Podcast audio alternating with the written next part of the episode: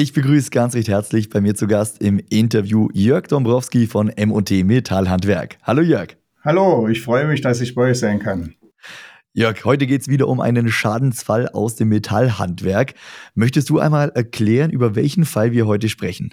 Ja, das ist ein ganz spannender Fall. Der ist auch noch gar nicht so alt. Das Gebäude wurde Ende 2021 fertiggestellt und schon im Februar 2022 kam es zu diesem Schaden und der war doch recht prekär, weil aus einer relativ großen Höhe sieben, Kilometer, sieben Kilogramm schwere Aluminiumlamellen abgestürzt sind. Die sind aus ihrer Haltegrund gebrochen. Das war eine Sonnenschutzvordachkonstruktion an einem Gebäude, 590 Quadratmeter, also ganz schöne Fläche. Und in der Nacht war es etwas stürmisch und äh, da sind eine Reihe von Aluminiumlamellen abgebrochen, auf die Verkehrsfläche darunter gefallen. Und das war deshalb so prekär, weil es eben eine öffentliche Verkehrsfläche war. Und wenn dort Personen gestanden hätten, sieben Kilo aus einer Höhe von circa zwölf Metern, das wäre wirklich äh, kritisch ausgegangen. Und insofern äh, musste das sofort gesperrt werden und der Sachverständige musste ran und musste die Schadensursachen finden. Das war also fast lebensgefährlich, sage ich mal. Okay, aber wichtigste Nachricht, es ist niemand zu Schaden gekommen bei diesem Unfall. Nein, zum Glück nicht. Also wie es ja zum Glück oft so ist, äh, dass äh, die Gefahr Personenschaden besteht, dann muss das Gebäude auch sofort äh, gesperrt werden. Der Sachverständige hat dann auch die Möglichkeit, wenn er Gefahr im Fallzug sieht, äh, sieht, die Konstruktion sofort zu sperren. Also wir hatten das schon bei einigen Fällen bei Treppen und so, wo dann wirklich das Begehen der Treppe auch gefährlich ist. Und in dem Fall ist zum Glück auch keiner zu Schaden gekommen und die Konstruktion konnte gesperrt und untersucht werden. Ja. Okay, jetzt ist ja dann trotzdem die Frage, wie konnte das genau passieren? Was war da der Fehler? Äh, du sagst schon, es war stürmisch. Ähm, trotzdem, solche äh, schweren Kunststofflamellen, die sollten natürlich nicht abstürzen. Was war der Grund dafür? Ja, äh, der Grund war letztendlich eine statische Unterdimensionierung. Das hat sich am Ende rausgestellt. Äh, und zwar war das in gewisser Weise auch eine Verkettung von einigen unglücklichen Umständen. Äh, der Metallbauer hatte also ein, eine Systemkonstruktion eingesetzt von einem Hersteller. Die Systemkonstruktion war auch geprüft worden. Es gab eine Leistungserklärung aber in dieser Leistungserklärung stand äh, nur drin äh, Sonnenschutz auskragen. Da stand nichts von Festigkeit, von, von Statik, von ähnlichen Dingen. Äh, Im Nachhinein stellte sich dann raus, dass also äh, das falsch deklariert worden ist. Die DIN 1090-1 äh, legt dort genau fest, in welche Execution Clause das muss und wie das untersucht werden muss. Und bei der Erstuntersuchung äh, hätte der Hersteller auch die, die statische äh, Seite untersuchen müssen.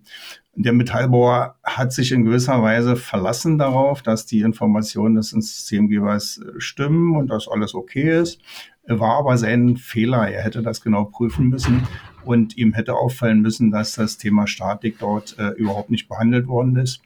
Und äh, ja, insofern kam es zu dieser unglücklichen Verkettung. Der Sachverständige hat das genau untersucht, hat also in einem Werkstoffprüflabor äh, diese Kunststoffhalterung, das sind so kleine Teile gewesen, in die Lamellen eingeklickt waren, die hat er uns ersuchen lassen und es stellte sich raus, dass die äh, falsch konstruiert worden sind. Es gab also dort sehr scharfkantige Ecken, die an so einer Konstruktion immer äh, die Ursache für eine Rissbildung sein können. Also man muss solche Teile möglichst mit runden Ecken ausbilden, um dort keine Spannungsspitzen äh, zu haben und um die sozusagen einen gleichmäßigen Spannungsverlauf hinzubekommen.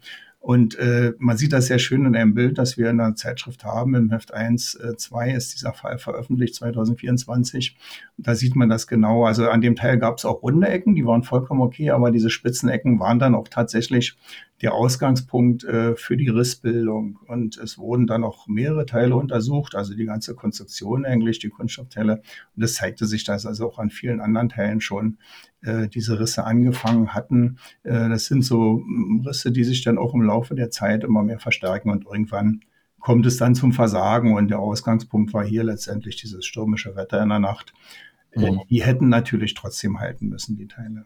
Ja, also lag der Fehler zum einen beim Hersteller, aber auch beim Metallbauer. Auch den Metallbauer kann man da nicht ganz aus der Verantwortung rausziehen. Genau, du hast es vollkommen richtig erkannt. Das ist so, äh, Systemgeber hätte also eine andere Leistungserklärung abliefern müssen. Er hätte die Erstprüfung durchführen müssen, hätte also auch die Statik dort berücksichtigen müssen. Äh, und der Metallbauer hätte sich diese Leistungserklärung genau anschauen müssen da hätte er gesehen, da stand eben Sonnenschutz auskragend und da stand nichts von einer, von einer Statik und von ähnlichen Dingen.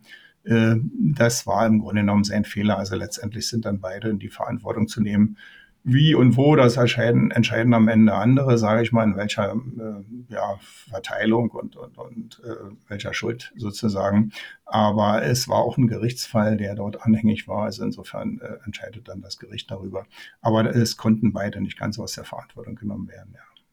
Mhm. Und damit beantwortest du eigentlich schon die, die nächste Frage, wie hätte das Ganze vermieden werden können. Ähm, fass es doch gern nochmal zusammen, auch für äh, Metallbauer, die uns jetzt hier zuhören, äh, die vielleicht vor ja, ähnlichen Herausforderungen stehen in ihrem Arbeitsalltag. Worauf muss man achten?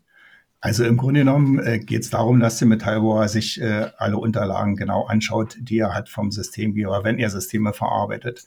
Und genau schaut, ob dieses System für den Einsatzfall, wo er das einsetzen will, ob das geeignet ist, ob das die entsprechenden Leistungsparameter hat, ob es geprüft worden ist, äh, ob es sozusagen die statischen Bedingungen erfüllt. Im Ernstfall lohnt sich immer eine Nachfrage beim Systemgeber.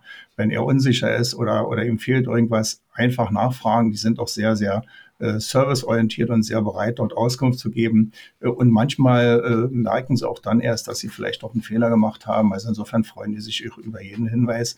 Kann ich nur jedem Metallbauer raten, einfach beim Systemgeber nachfragen im Zweifelsfall und vor allen Dingen auch genau hingucken in die Unterlagen.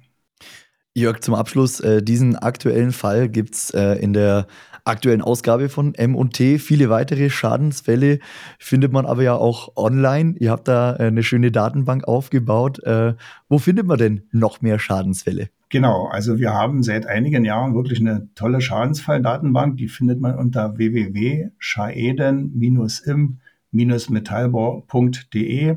Dort sind inzwischen jetzt 580, über 580 Schadensfälle äh, zusammengefasst, äh, sauber kategorisiert und, und auch nach Schlagworten verschlagwortet.